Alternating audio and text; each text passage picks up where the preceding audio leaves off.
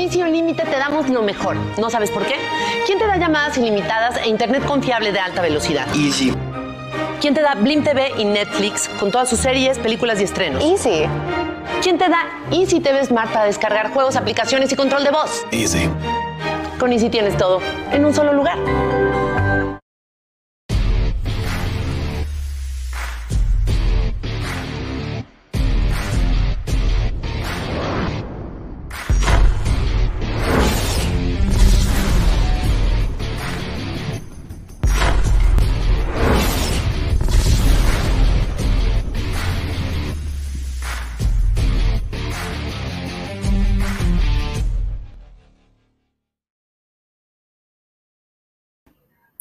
Hola, hola, una semana más de esta videocolumna de Paso a los dos minutos Balls Nation.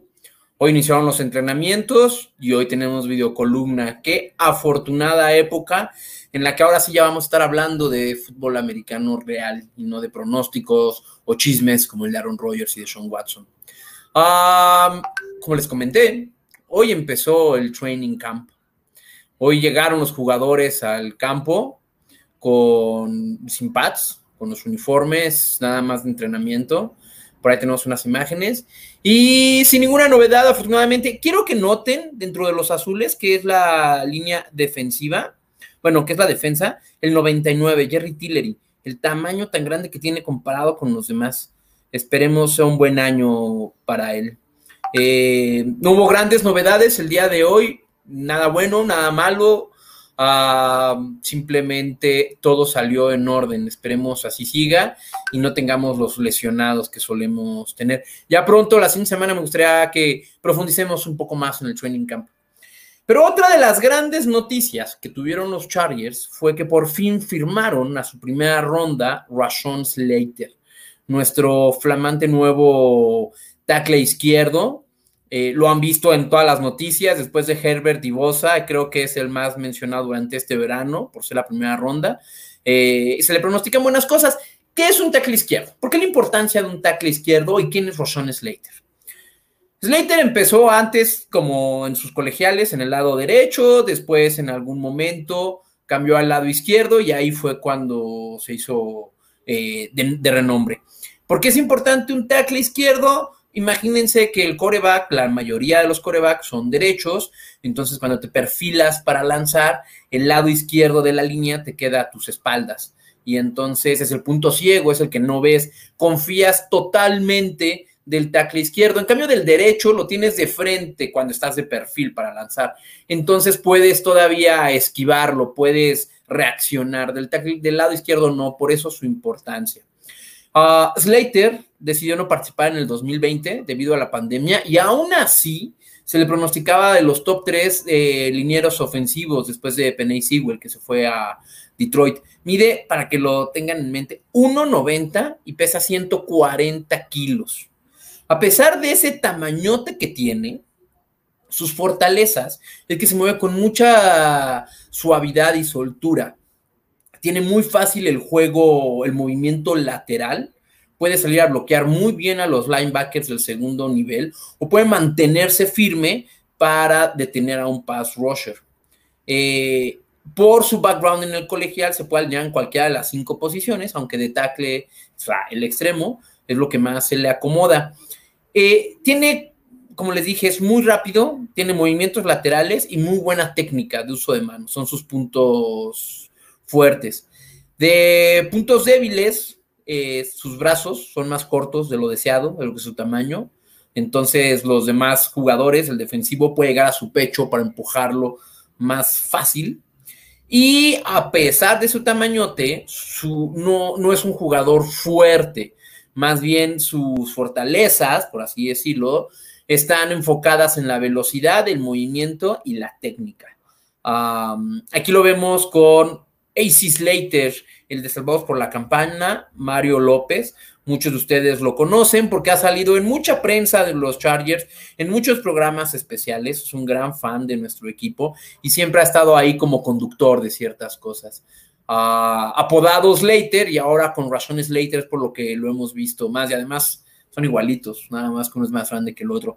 Esperemos Rashon Slater sea un buen tackle izquierdo, nos resuelva esta posición por los años venideros. Y vaya, hay expertos que califican al tackle izquierdo como la segunda posición más importante del campo después del coreback y a pesar de la defensiva. ¿Y a qué viene Rashon Slater a los Chargers? ¿Por qué es tan importante? Bueno, para que se den una idea quiénes eran los Chargers, la línea ofensiva del año pasado, era la antepenúltima peor línea del 2020, apenas 3.8 yardas por acarreo. E históricamente, en las últimas cinco temporadas, fue, ha sido la segunda peor según Pro Football Focus, PFF, que ya saben, le da su calificación a todas las unidades. La, la línea ofensiva del 2019 de Miami ha sido la peor, pero después viene la del año pasado de los Chargers. ¿Por qué? Bueno, todo funcionó como los Chargers. Lesiones acabaron las esperanzas de la pretemporada del año pasado y jugadores que realmente nunca llegaron a funcionar o a cuajar, en mi opinión, creo que algunos por las lesiones que, que tuvieron. ¿Quiénes teníamos en el 2020? Lado izquierdo, Sam Tevi se fue a los Colts. Mejoró respecto al 2019, pero pues eso no significa nada, no era suficiente.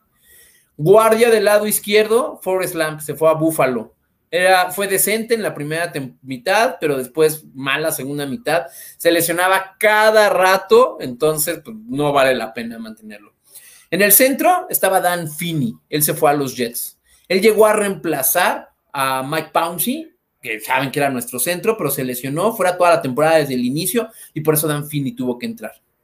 Eh, fue calificado como el 35 de 36 centros calificados de la liga.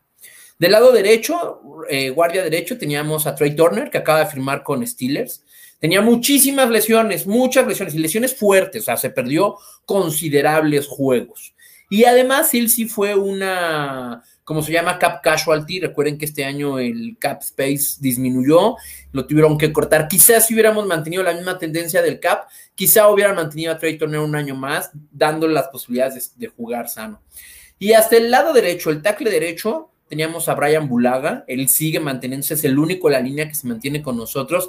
Y sí, tuvo muchas lesiones, pero no eran tan importantes ni tan duraderas como las de Trey Turner. Se perdía un juego, estaba bien al siguiente, simplemente tuvo mala suerte y además, a diferencia de Trey Turner, por su cuestión económica de contrato, no era nada fácil moverlo, por eso lo dejaron. Uh, Bulaga lastimado, Turner fue muy malo Finney y Lamb nunca produjeron al nivel que se les esperaba. Y bueno, en algún momento Trey Pipkins fue el, que sustituía a Brian Bulaga, pero él todavía es un proyecto. Se seleccionó en el 2019 como un proyecto. No está al nivel de ser titular y ahorita dudo que vaya a ser titular, pero porque es calificado como un proyecto. Ahorita en el 2021 tenemos a esta maravillosa línea que va a defender a Justin Herbert. Los Chargers le dieron prioridad a la línea ofensiva. ¿Y qué hicieron? Del lado izquierdo trajeron de Green Bay, aquí al que vemos, 63, Matt Failer. Eh, perdón, Corey Linsley, perdón, el centro de Green Bay, Corey Linsley. Él fue el mejor centro de la liga en el 2020 calificado por PFF, es decir, estamos pasando del penúltimo al mejor. Igual que Trey Turner en Chargers, Green Bay por una cuestión de cap no lo pudieron mantener y lo soltaron. Eh, en esta imagen tenemos del otro lado, de Northwestern, a Rashon Slater, que ya hablamos él. Nuestro tackle izquierdo. ¿Quién viene después de él? Viene de los Steelers, Matt Failer, ah, el número 71. Es un buen corredor, es un buen corredor, es un buen bloqueador para la corrida. Punto débil de los Chargers. No es malo para el pase, no quiere decir eso, simplemente su fuerte está en la corrida, por eso lo trajeron. Eh, en el centro, ya mencionado, Corey Linsley del guardia derecho, Odaya Bushi de Detroit, que quizá tiene un poco de competencia, muy poca, pero quizá tiene un poco de competencia en el training camp con Brandon James.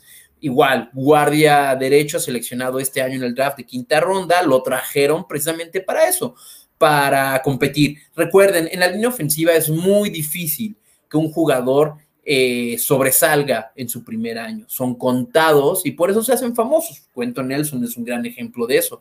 Normalmente toman años eh, desarrollar y llegar a explotar todo su talento.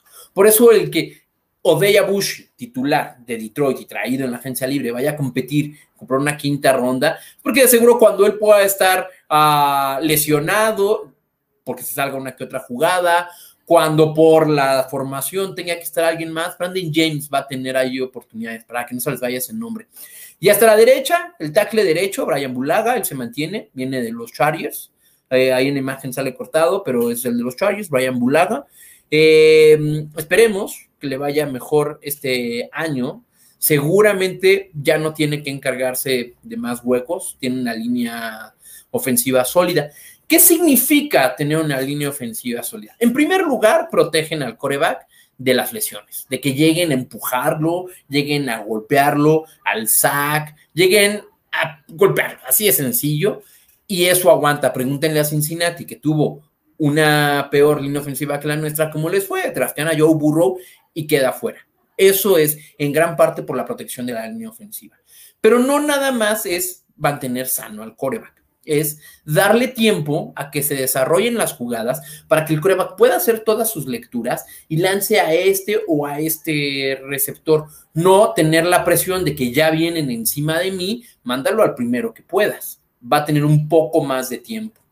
Además, en la corrida, la línea ofensiva son los que abren los espacios, son los que abren los huecos, los que bloquean hacia acá o bloquean hacia acá. Si el guardia derecho no bloquea bien, le van a ganar y el corredor quizá lo taclean en el backfield. También la importancia de la línea ofensiva. Ya son tres cosas, mantener protegido al coreback, darle tiempo a la jugada que se desarrolle, coreback y receptores, y abrir los huecos para la corrida.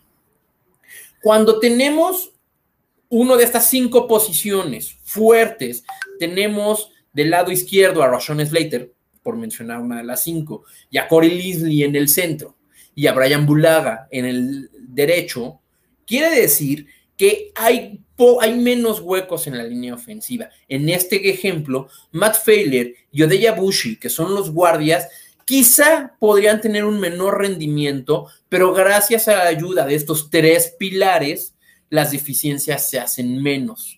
Eso es muy difícil de ver en las jugadas. A veces decimos, ah, es que se le fue al guardia. No, lo que pasa es que el guardia estaba ocupándose de este tackle defensivo, estaba ocupándose de este hueco y el tackle izquierdo no hizo bien su cobertura y el guardia, el guardia izquierdo, digamos que tuvo que hacer, cubrir dos gaps.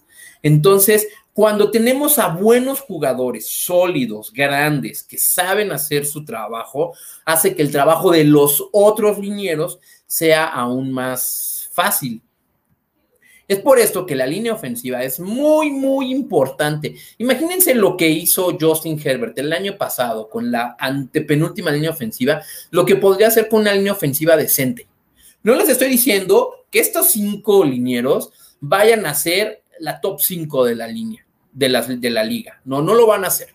Ahorita están calificados entre el 15, los más, los más eh, positivos, y el 18, 19 por ahí se está yendo. Pero con que tengamos una línea eh, ofensiva decente, va a ayudar mucho al crecimiento de Justin Herbert en su segundo año, el cual suele ser un poco difícil para el coreback. Normalmente ya con un poco de experiencia, ya le están dando más jugadas en su plato, tiene que hacerse cargo de más cosas y el segundo año por eso suele ser difícil, más difícil que el primero, no es difícil, más difícil. Y si a esto lo ayudamos con una sólida, grande, fuerte línea ofensiva, olvídense, ¿eh? las posibilidades son muchas. Austin Eckler va a tener una mejor temporada, probablemente se mantenga más tiempo sano porque va a recibir menos golpes o va a poder correr más. Y Justin Herbert va a tener menos presión, menos prisa para desenvolver las jugadas. Muchos decían el año pasado, es que Justin Herbert debería de correr más, lo hemos visto correr. Anthony Lynn tiene la culpa por no mandar esas jugadas. Sí, pero a lo mejor cuando lo mandaba, que son cosas que no nos enteramos, cuando mandaba este tipo de jugadas o le daba a Justin Herbert la oportunidad de vete corriendo si ves que la bolsa se cae, pues no puede porque tienes a dos gordos enfrente, entonces mejor tomas el sack que salir a correr para perder el balón y que el golpe sea más fuerte. Esperemos, en verdad esperemos que la línea ofensiva mejore, puesto que es nuestra prioridad del 2021. De ahí pueden venir mejores cosas, las skill positions, es decir, receptores, alas cerradas y corredores podrán verse beneficiados con todo esto. El objetivo es que esta línea ofensiva mejore y vamos a tener una ofensiva muy, muy poderosa. Se va a poder equiparar el nivel de talento que tenemos con el performance que vamos a tener en el juego, en el campo de juego. Esperemos sea así. Eh, muchas gracias una semana más por acompañarme aquí en Bolts Nation, la videocolumna de los Chargers de pausa de los dos minutos. Recuerden que no nada más existe esta videocolumna, existen otras de Vikingos, Jacksonville 49, Dallas, Pittsburgh, Miami, más todos los programas que pausa de los dos minutos tiene en su programación habitual, el Classics, y 20, que ya vamos a regresar, live, y eh, todos los días, lunes, martes, miércoles y jueves. No duden en acompañarnos y además, recuerden, como siempre, ahorita que están viendo el video en YouTube, aprovechen para darle en el botón de seguir y estén al pendiente de todos nuestros videos y todas nuestras videocolumnas. Deseándoles una buena semana, disfruten el campamento hay varias batallas que, de posición que nos gustaría ver cómo se van a desenvolver y en qué van a terminar. La semana pasada hablamos un hablaremos un poco más al respecto. Y de nuevo, muchas gracias a todos ustedes. Pausa de los dos minutos por recibirnos. Un saludo muy especial a Boss Nation México y a todos sus integrantes. Manténganse sanos, síganse vacunando, sigan usando el cubrebocas y nos vemos la siguiente semana. Recuerden, Bolt Up.